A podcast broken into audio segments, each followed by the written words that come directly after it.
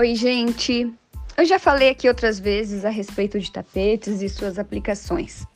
Agora, uma tendência recente são as sobreposições de tapetes.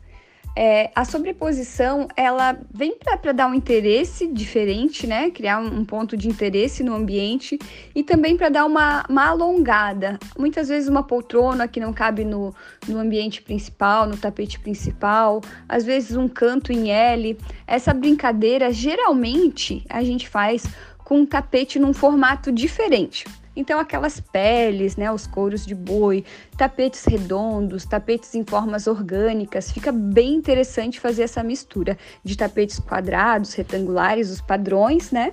Com esses formatos diferentes e fazer também uma composição de estampas. De repente, o, o tapete orgânico ele é liso e o tapete que fica por baixo tem formas geométricas. Mas vale brincar, é bem interessante, foge do padrão e é uma dica que eu super recomendo em ambientes internos.